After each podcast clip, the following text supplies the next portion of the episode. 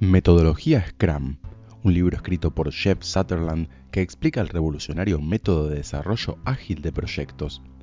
Scrum se basa en la comprobación periódica, ver si lo que estamos haciendo va en la dirección correcta y es lo esperado, ver si hay formas de mejorar y qué lo impide.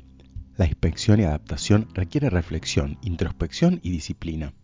Se busca crear equipos productivos guiados por el principio de planificar, hacer, comprobar y actuar en ciclos de mejora continua. Los mejores equipos tienen cosas en común. Son trascendentes, pues tienen un sentido del propósito. Son autónomos, pues deciden cómo alcanzar las metas. Y son multidisciplinarios, pues tienen todo lo necesario, con diversidad de capacidades, pensamiento y experiencia. El tamaño ideal es de entre 5 y 9 personas, en línea con la ley de Brooks, que dice que añadir gente a un proyecto retrasado lo retrasa aún más debido a la adaptación. Además, si crece demasiado, aparecen subgrupos y problemas de comunicación hay que cambiar los sistemas mal diseñados que generan malas conductas y premian el bajo rendimiento. También es necesaria la transparencia, que va en contra de algunos intereses individuales, ya que la información da poder. No somos buenos para concentrarnos ni para estimar tiempos.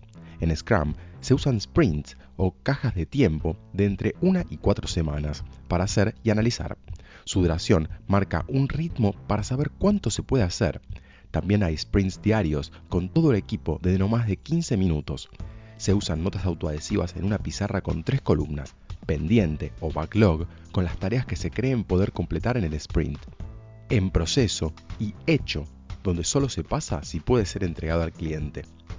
Todo es visible por todos y no se agregan tareas. El Scrum Master, que es quien dirige el proceso, formula tres preguntas. ¿Qué hiciste ayer?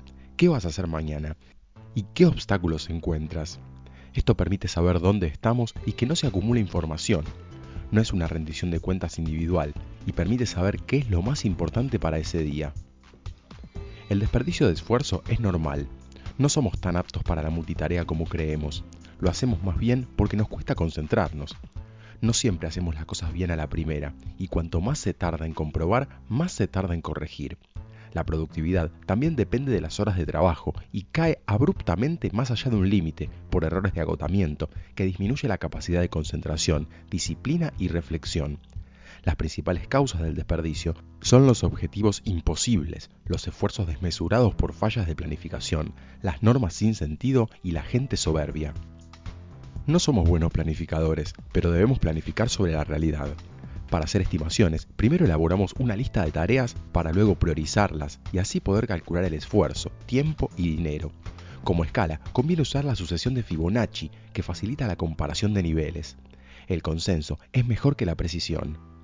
Para recopilar opiniones individuales y anónimas, podemos usar el póker de planificación, cada uno elige una carta con el número que representa su estimación. Si son cercanas, se hace la media. Si son lejanas, lo que eligieron la menor y la mayor comparten sus razones y vuelven todos a puntuar.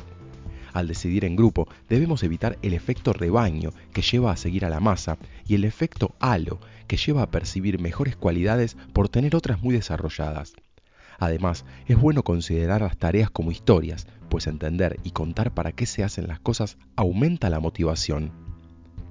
Las prioridades son responsabilidad del dueño del producto o product owner, que debe crear y mantener la visión, buscando el equilibrio entre lo que se puede construir, lo que se puede vender y lo que puede entusiasmar.